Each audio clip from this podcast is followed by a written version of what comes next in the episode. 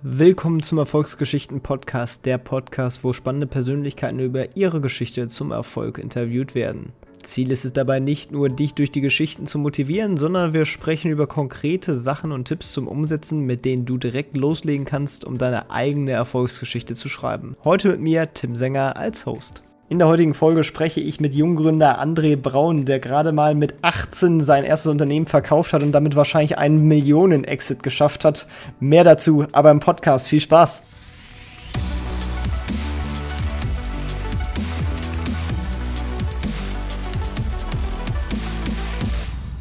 Moin André, wie geht's dir?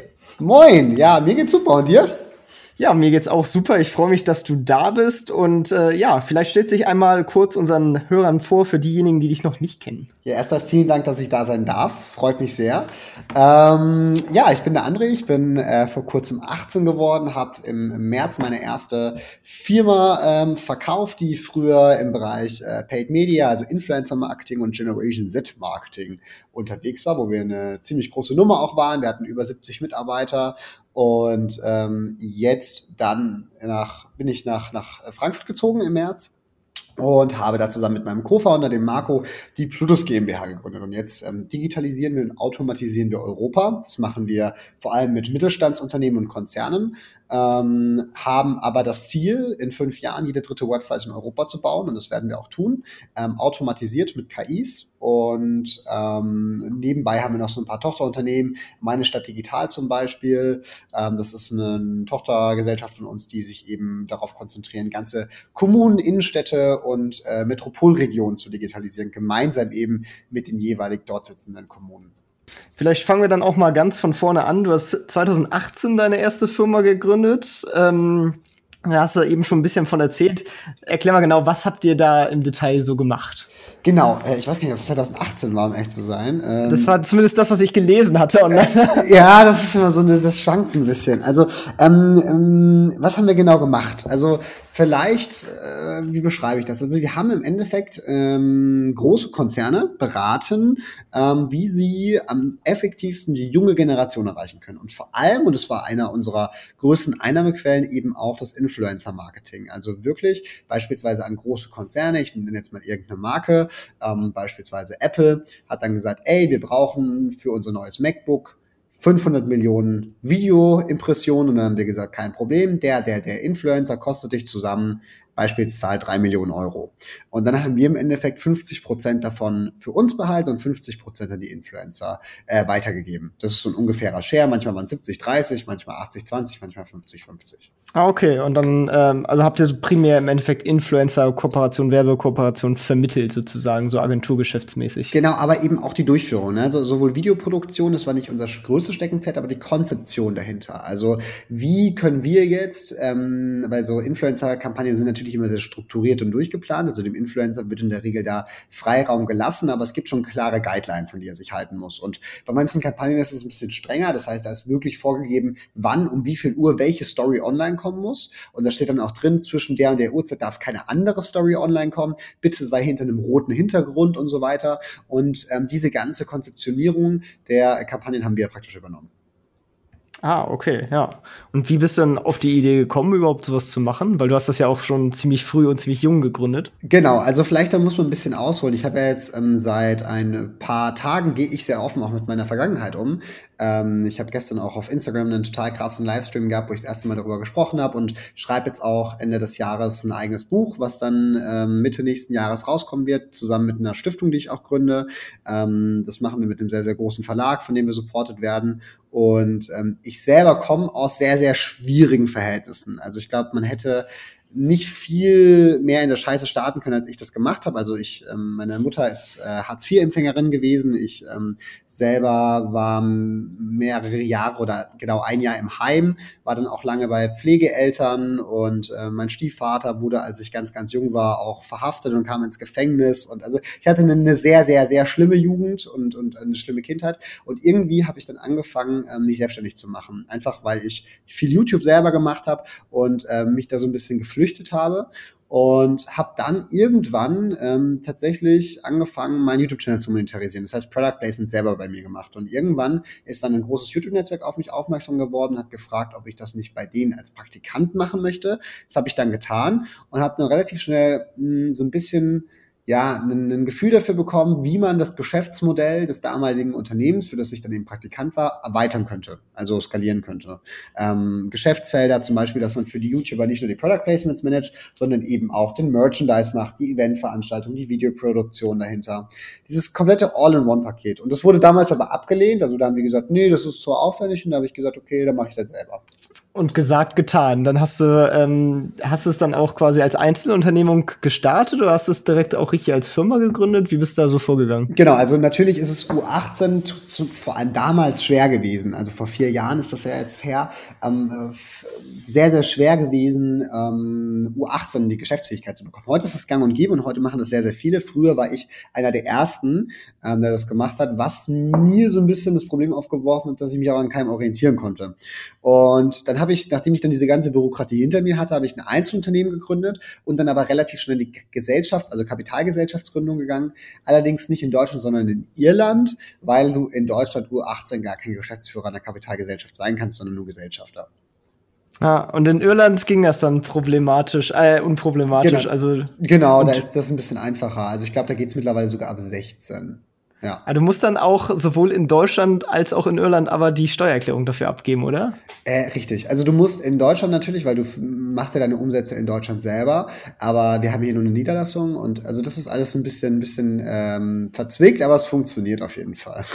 Okay, ja, ja, weil keine Ahnung, also ich habe mich mir auch mal diese Sachen so ein bisschen angeguckt und fand es dann doch ja. ein bisschen zu aufwendig, dass man halt den gleichen Krams auch noch mal in Deutschland machen muss, den man halt auch für Irland macht und man effektiv halt eigentlich nur ja so eine Niederlassung halt, wie du schon gesagt hast, hier ist und äh, das deswegen eigentlich Gut, wenn man jetzt 18, äh, unter 18 ist, ist das natürlich ein bisschen was anderes, aber genau. sonst es ging kann man so ein bisschen um Sicherheit vermeiden. Ne? Ja. Also es ging so ein bisschen um die Haftbarkeit, weil bei solchen Beträgen, mit denen man da spielt, das ist halt einfach too much. Und, Auf jeden ähm, Fall, ja. Genau, deswegen habe ich dann gesagt, okay, dann ist, mir, ist es mir diesen Mehraufwand einfach wert.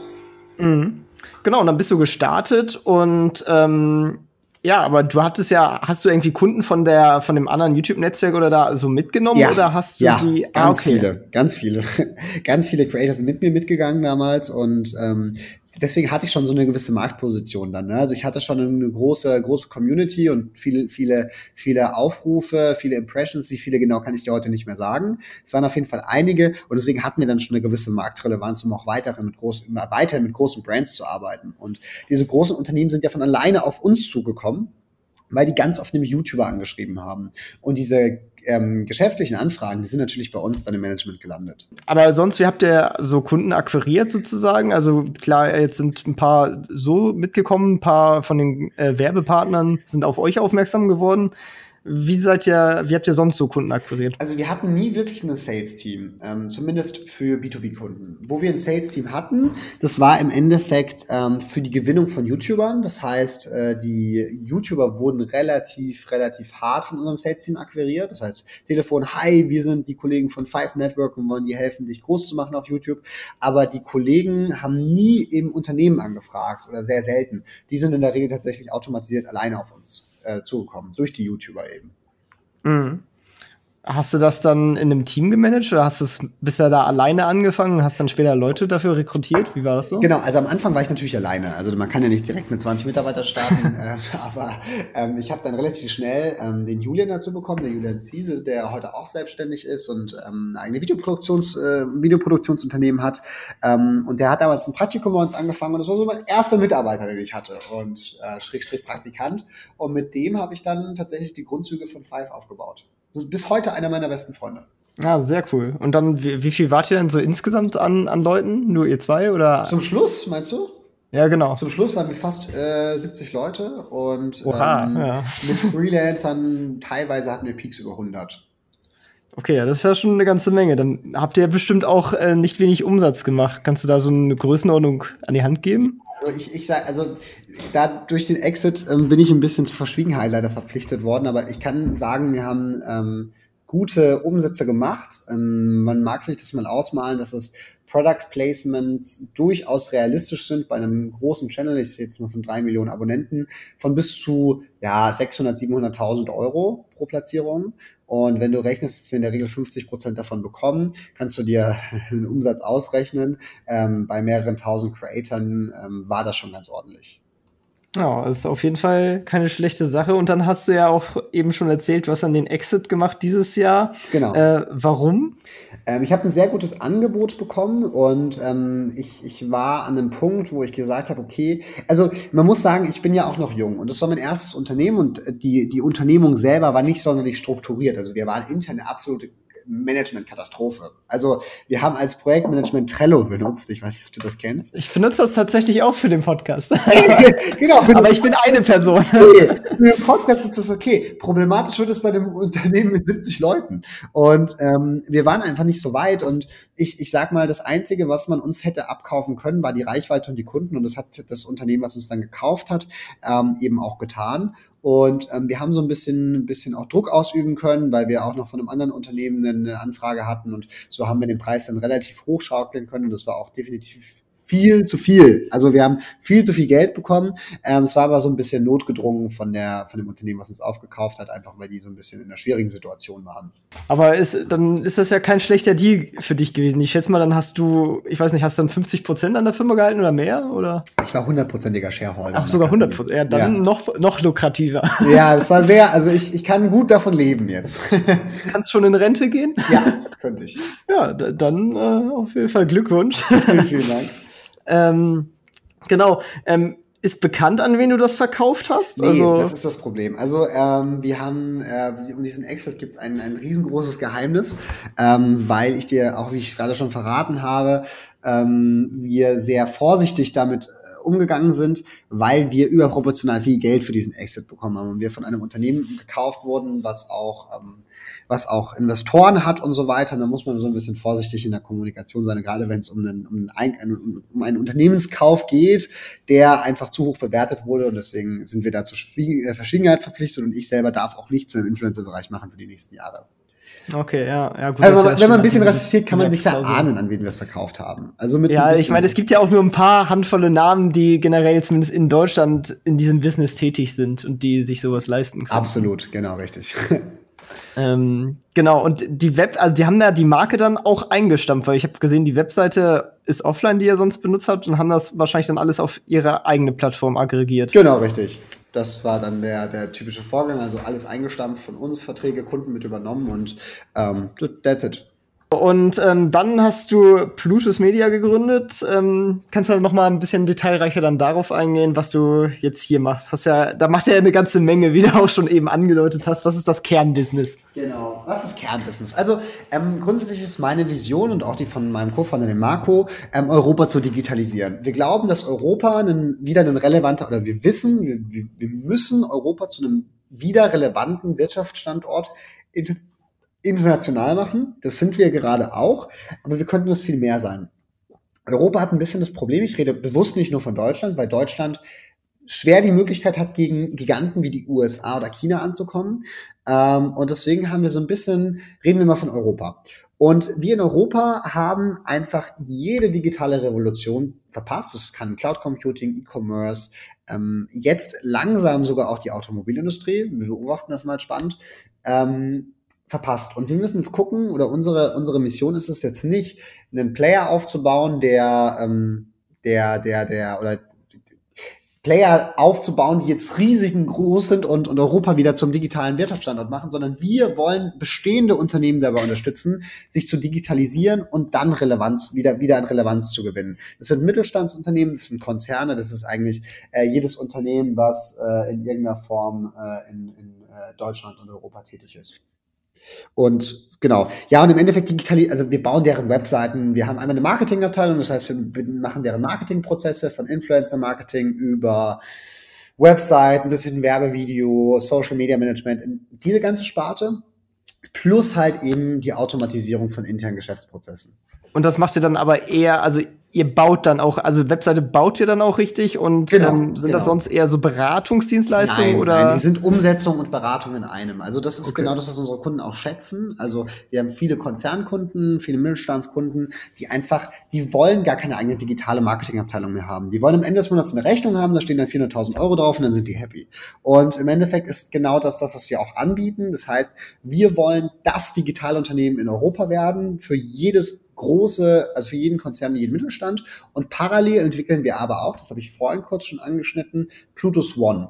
Und Plutus One wird im ersten Quartal 2021 erscheinen und das wird die erste vollautomatisierte Agentur der Welt sein, wo man für sehr, sehr, sehr, sehr wenig Geld, also das kann man sich gerade noch gar nicht vorstellen, für wie wenig Geld eine komplett individuelle Webseite bauen lassen kann. Also die wird wirklich von Entwicklern gebaut ähm, und das in wenigen Stunden. Man kann alles in einem Dashboard überwachen. Man kann dort seine Domain registrieren und die direkt mit einem Knopfdruck mit der von den Entwicklern gebauten Webseite verknüpfen. Man hat seine E-Mails in dem Dashboard. Man kann ähm, weil man am Anfang natürlich einmal Informationen eintippt, Öffnungszeiten oder wir greifen die von deinem Google My Business Eintrag ab, je nachdem, wie digital du schon aufgestellt bist, können wir diese gesamten gesammelten Informationen, die wir beispielsweise schon für deine Webseite geused haben, dann auch für dein Werbevideo nutzen, für deine Flyer, für deine Visitenkarten. Und all diese Marketingprodukte kannst du in Zukunft über eine Plattform direkt bestellen mit ein paar Klicks und die sind einfach einen Tag später ähm, entweder digital oder geprintet bei dir zu Hause. Und dann zahlt man, ist das dann ein Einmalbetrag oder quasi hostet man das dann auch über euch? Man hostet so das dann über uns. Genau. Ah, also ist ja auch sehr lukrativ dann. Für uns ja, ähm, für euch aber, also für den Kunden auch. Weil, was zahlst du normalerweise für eine Entwicklung von der Seite? Also ich sag mal, du zahlst mal mindestens zweieinhalbtausend Euro für eine Landingpage. Also wenn du eine gute willst. Das ist so der marktübliche Preis. Und bei uns wirst du für eine Landingpage vielleicht 30 Euro pro Monat zahlen. Ähm, und jetzt kannst du dir rechnen, wie viele, wie viele Monate du bei uns sei, bist, bis sich das wieder reinvestet hat.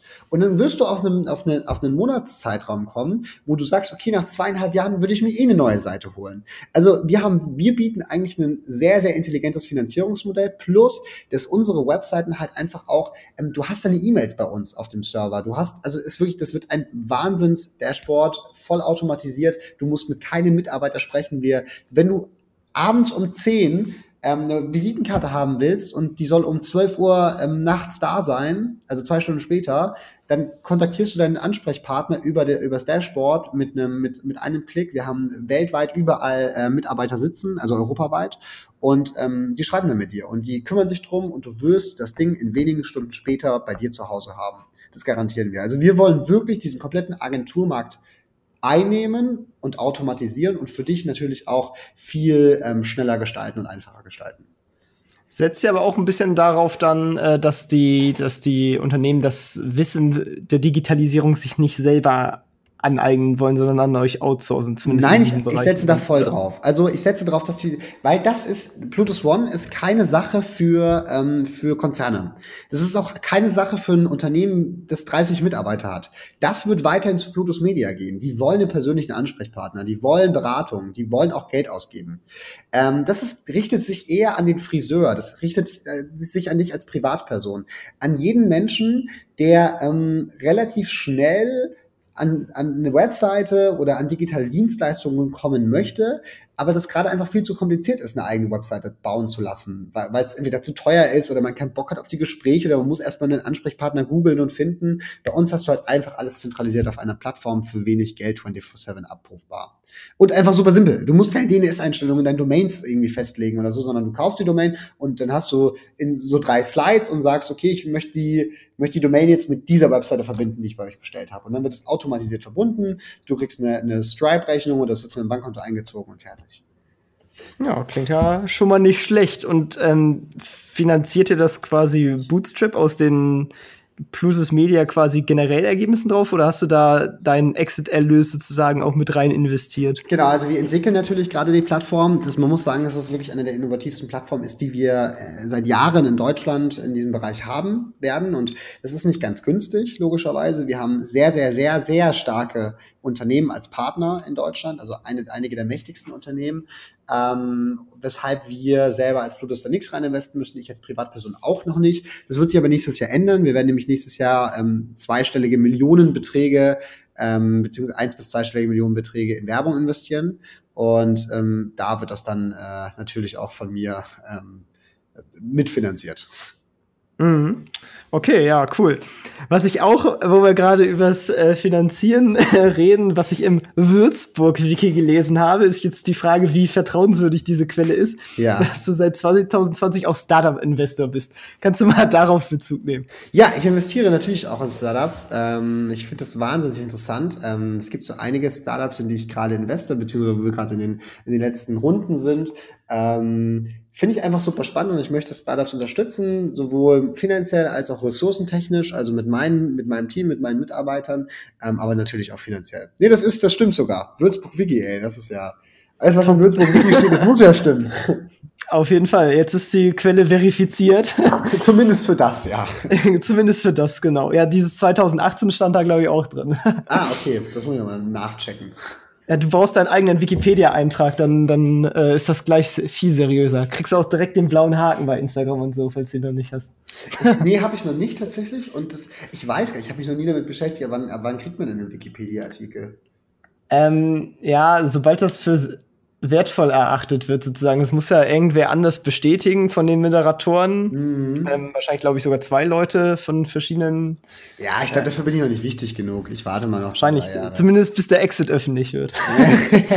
ja, also ich, ich, muss mal sagen, ich bin jetzt, ich bin jetzt morgen auch bei Christian Lindner zum Beispiel und, und, und, und, und quatsch mit dem und nehme mit dem Podcast auf und Entrepreneur University und beim Fokus und so. Also ich muss sagen, ich, ich, ich muss mich gerade ein bisschen dran gewöhnen diese ganze mediale Präsenz gerade echt irgendwie, das ist äh, eine ganz, ganz neue Welt für mich. Hatte ich vorher nicht so viel mit zu tun.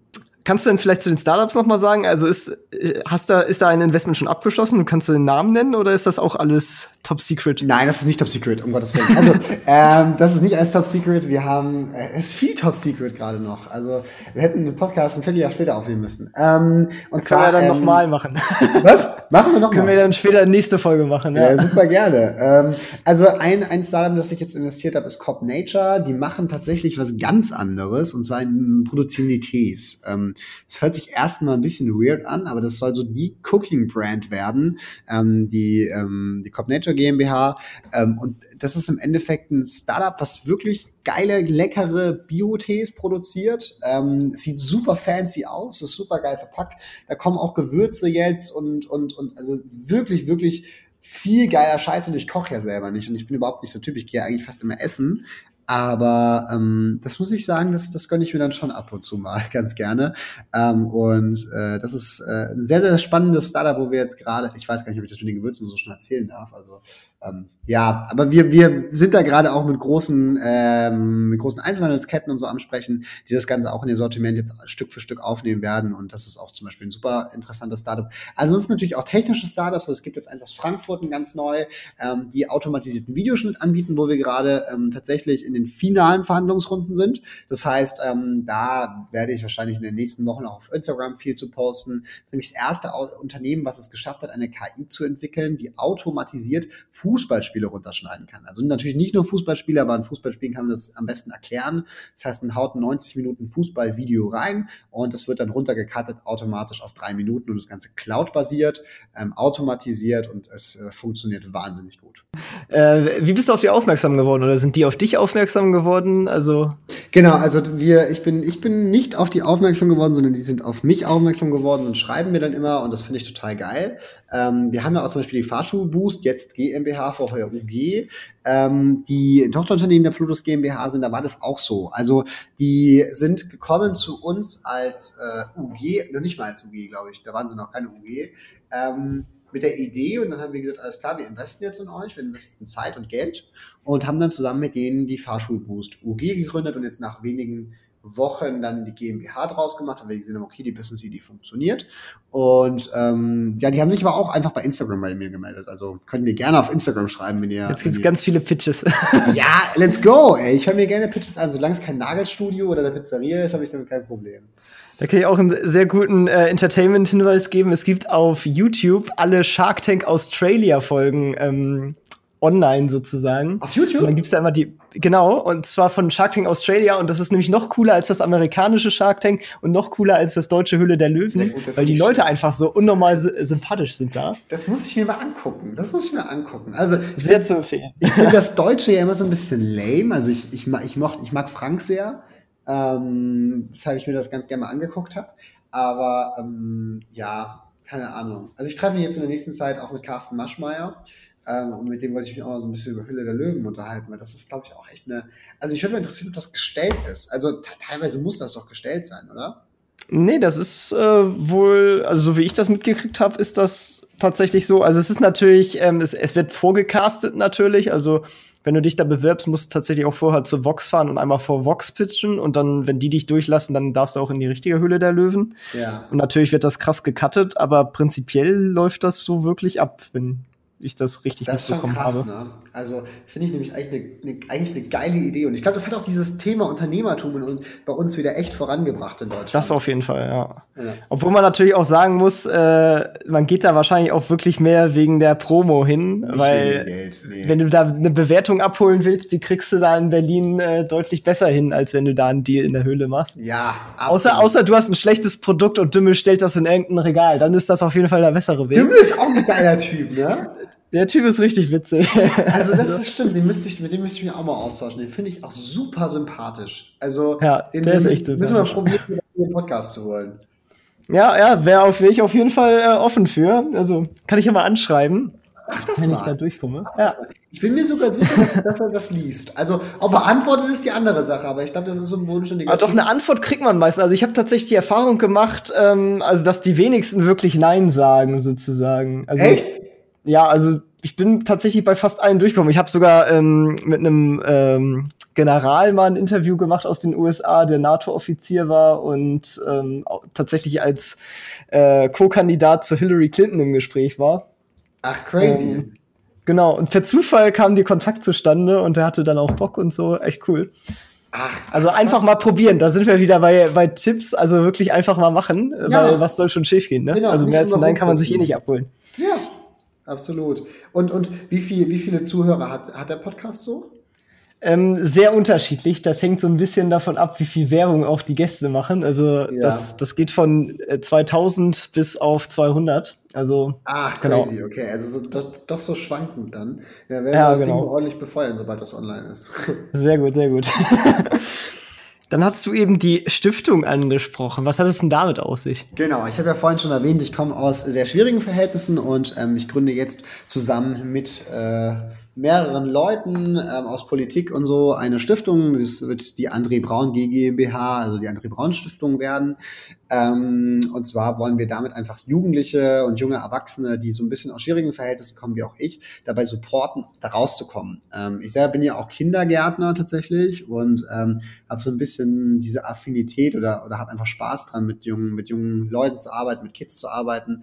Und ähm, ich glaube, das Aller, Allerwichtigste ist es genau solchen Menschen wie mir, ähm, in solchen Verhältnissen, wie ich damals war, die Möglichkeit und eine Ansprechperson zu bieten, ähm, damit die aus diesem Teufelskreis ähm, rauskommen. Weil ich hatte damals das Glück, ich bin zu sehr, sehr, sehr tollen Pflegeeltern gekommen, die mich da rausgeholt haben und die mich auch heute zu dem gemacht haben, zu dem ich heute bin. Und das sind keine Unternehmer und das sind keine reichen Personen, sondern das sind absolute Antikapitalisten und Pädagogen. Aber ähm, sie haben es trotzdem geschafft und ähm, auch wenn das am Essenstisch immer wieder ein, ein Streitpunkt ist, wenn es zum Beispiel um Parteien geht, die man wählt, ähm, dann ähm, haben sie es trotzdem geschafft, mich im Endeffekt wieder auf die richtige Bahn zu bringen, weil ich zwischenzeitlich echt so ein bisschen am Abkratzen war. Mhm. Was sind denn da so Sachen, die du Leuten mit auf den Weg geben würdest?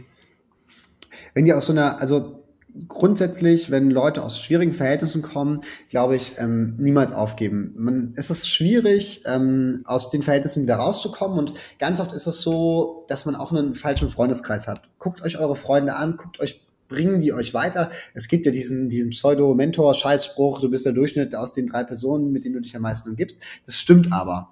Ähm, und es ist so. Und wenn du schau dir mal die drei Leute an, mit denen du am meisten Zeit verbringst. Und wenn das halt alles Leute sind, die ähm, laut deiner eigenen Definition sehr unerfolgreich sind, dann macht es keinen Sinn, dass du mit denen unterwegs bist, weil du im Endeffekt dann auch deren Strukturen und deren Verhaltensweisen annimmst. Und ich glaube, dass das Allerwichtigste ist, dein Umfeld zu ändern, so, so ja, wie es auch tut. Und ich glaube, ein generelles unternehmerischer Tipp, den ich auf jeden Fall mitgeben kann, ist immer weitermachen. Man wird auf die Fresse fallen, man hat irgendwann keinen Bock mehr, man wird irgendwann mit seinem Businesspartner richtig Stress haben und man ist kurz davon aufzuhören, aber dann einfach weitermachen und dann wirst du zwei Jahre später sehen, dass es sich gelohnt hat. Vor allem da würde ich auch sagen, dass man auch definitiv so ein bisschen auch äh, von vornherein versuchen sollte, äh, sich auf so eine Business-Ebene zu versetzen, wenn man auch gerade wie du mit einem äh, guten Kumpel ähm, Business macht, sozusagen, dass man auf jeden Fall die Freundschaft oder so nicht verliert, äh, nur weil es mal im Business kracht, sondern dass man es auch immer schafft, ähm, das so ein bisschen zu trennen. Ja, genau. Also das, man muss es trennen. Ne? Also ich sag, sag dir, wie es ist. Marc und ich haben den ganz klaren Vertrag und wenn irgendwas ähm, stattfindet, wo was nicht im Vertrag steht, dann heißt das bis hier und nicht weiter. Und da muss man Millimeter genau gucken, steht das jetzt im Vertrag oder nicht? Und gerade bei so einer Freundschaft und wenn wir halt Feierabend haben, was wir eigentlich nie haben, dann sind wir als Freunde unterwegs und ähm, sind zusammen Snowboarden oder so. Und da ist dann Business natürlich auch immer ein Thema, aber keine konkreten Ereignisse. Dann spricht man eher darüber, wo wollen wir in zehn Jahren sein oder keine Ahnung. Aber ähm, das sollte man trennen können und man sollte vor allem, und ich glaube, das ist auch wichtig, wenn man einen Businesspartner hat, damit klarkommen, dass man manchmal Pause voneinander braucht. Und das muss man sich auch eingestehen. Ja, dann bin ich auch tatsächlich schon äh, auf der Zielgerade und frage auch immer am Ende so, was wäre denn deine Medien- oder Buchempfehlung? Liest du gerne Bücher? Hast du da ein Buch, was dich selber weitergebracht hast, was du auch den Hörern empfehlen würdest? Also ich habe ja vorhin schon von Frank ein bisschen geschwärmt. Ich glaube, Franks beide Bücher sind gut. Ähm, die sollte man sich anhören, weil es einfach eine Leben oder an, äh, zumindest an, also man kann sich anhören bei Audible oder halt ähm, einfach lesen.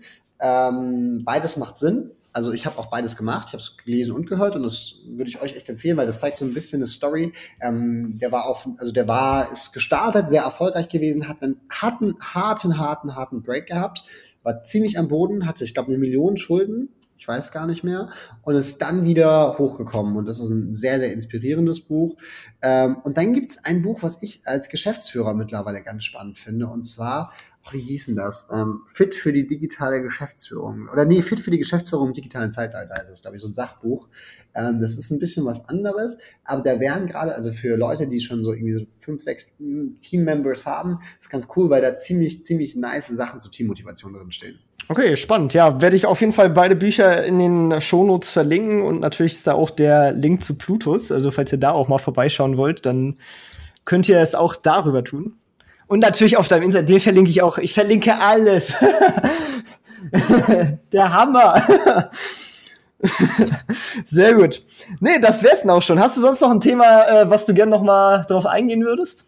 Was mir immer wichtig ist, Leute oder viele, da hören ja wahrscheinlich gerade viele junge Gründer zu, lasst euch von, von Menschen wie Max Weiß und, und, und vielen, vielen, vielen anderen Mentoren nicht zu sehr beeinflussen. Ähm, es gibt viele Leute, die, da gehöre ich nicht dazu, aber es gibt viele Leute, die wesentlich mehr Erfahrung als die haben und ähm, die ein bisschen neutral darauf gucken, weil ich, also ich weiß nicht, wie du das siehst, äh, Tim, ich bin aber absolut gegen diese ganzen Business-Mentoren, die es da draußen gibt. Also Auf jeden Fall, es gibt zu viele Coaches, die weitere Coaches ausbilden. Genau, das ist keine unternehmerische Praxis haben. Da habe ich gestern mich im Livestream erste Stunde drüber aufgeregt.